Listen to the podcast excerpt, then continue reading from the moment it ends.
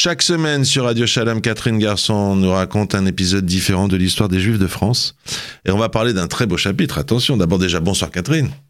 Bonsoir. Et euh, très beau chapitre, puisqu'on va parler euh, du premier noble juif français. Je même pas qu'il y en avait eu, moi. Et ce monsieur s'appelle Liefman Kalmer. Alors oui, il se nomme Liefman Kalmer et il n'est pas né en France, mais à Aurich, une ville de Basse-Saxe en 1711, c'est-à-dire l'Allemagne en fait. À cette époque, euh, cette cité fait partie du royaume d'Hanovre et pour être précis, le nom juif du personnage dont on va parler est Moshe Eliezer Liefman Ben Kalonimus et c'est de ce Kalonimus que viendra son nom, sans doute le nom Kalmer. Alors, au début de sa carrière, on trouve Calmer à La Haye, où il est au service d'une famille qui s'appelle Soissot, qui est une famille d'origine portugaise et qui, via ses activités bancaires, est en passe de devenir l'une des familles les plus riches du Pays-Bas. Mais Liefman Kalmer ne va pas s'installer définitivement en Hollande, il va quand même y trouver sa femme et il va quitter ce pays pour la France. Là, il fait lui-même fortune et il devient l'un des fournisseurs officiels du roi Louis XV. Et en 1769, il obtient pour lui-même et pour ses fils, il a trois fils, des lettres de naturalisation. Ils sont donc désormais, à partir de 1769, ils sont tous français.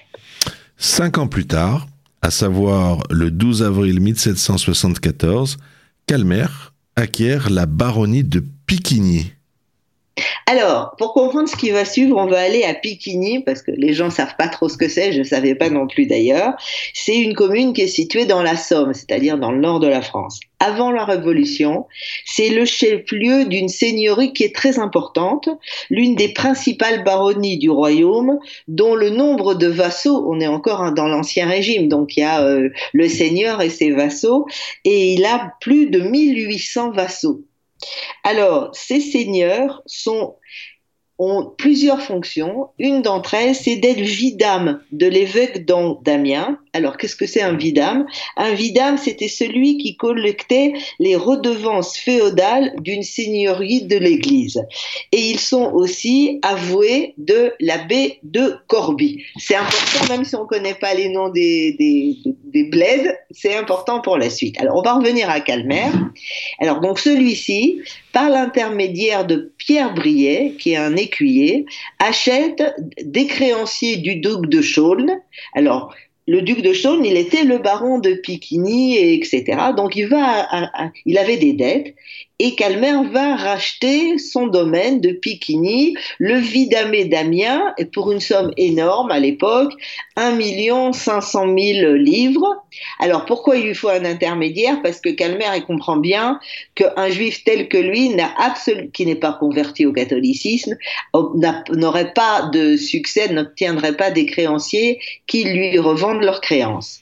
Alors, peu de temps après l'acquisition, Liefman Calvert annonce que celle-ci a été faite à son profit. Comme il n'est pas noble, il ne peut pas prendre le titre de baron de Piquigny, parce qu'à l'époque, seul le roi peut faire un baron, mais il doit se contenter de l'appellation, mais ce qui est quand même pas mal pour un juif au XVIIIe siècle, seigneur de la baronnie de Piquigny. Donc, il est le premier juif français à porter en quelque sorte un titre de noblesse. Extraordinaire, il va peut-être même rester le seul, hein, ça je ne sais pas, c'est vous qui savez.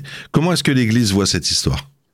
Bah, L'Église, elle n'est pas trop contente, on pouvait s'en douter. Tout d'abord, en tant que vidame de la cathédrale d'Amiens, alors, Liefman Calmer peut, grâce aux privilèges qui accompagnent son titre, nommer le curé de la, de, la cathédrale. Et bien sûr, l'évêque local, il ne veut pas de ça. Il ne veut pas qu'un juif il nomme, nomme, nomme un ecclésiastique.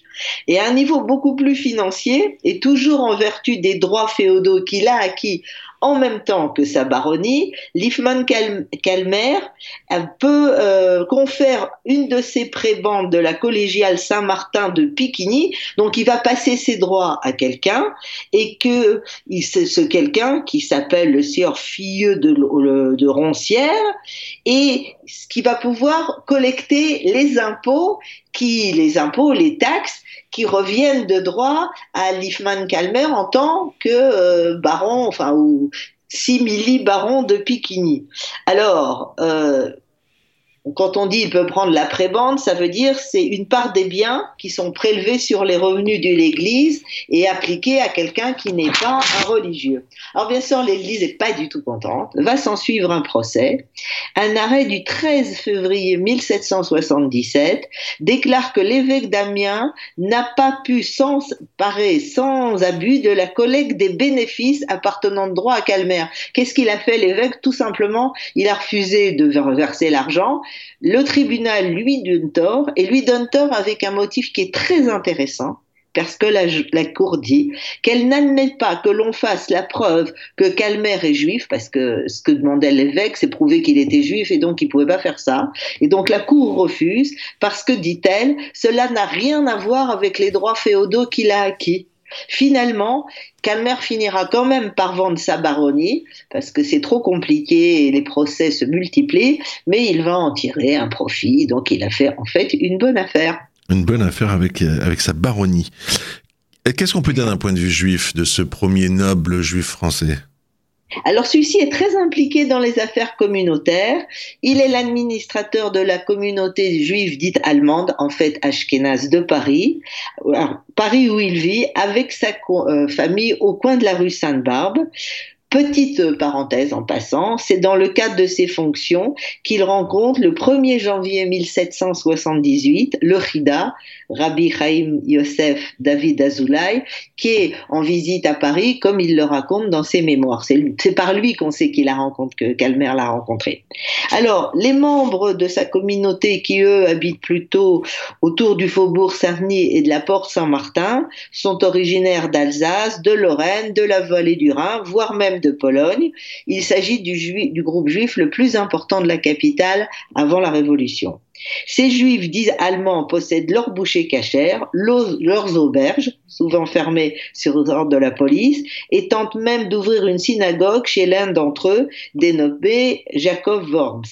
Mais là encore, le lieu est fermé suite à une perquisition. Il faudra attendre encore quelques années pour qu'ils ouvrent leur propre synagogue rue Brismich dans le quatrième arrondissement. De son côté, Liefman Kalmer et tente d'obtenir un cimetière officiel pour sa communauté, en vain, mais son projet sera repris par le célèbre Cervbert, qui obtiendra en 1785 le cimetière de Montrouge.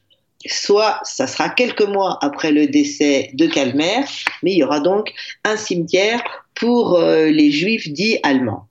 Alors, Calmer, qui va mourir donc en 1778, est enterré, comme plus tard son épouse Rachel, née à La Haye, et leur fils, au cimetière du Père-Lachaise. On peut toujours voir leur tombe. Ah, on peut décidément voir beaucoup de choses au cimetière du Père-Lachaise, hein, c'est incroyable.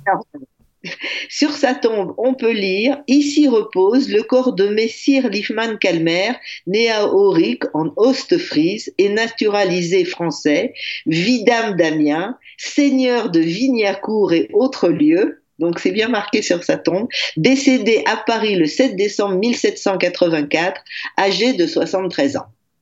Eh ben, il a eu de la chance, il n'a pas connu la Révolution française, monsieur le comte. Le destin de sa descendance, cependant, reste très tragique. En effet, oui. Calmer a eu trois fils.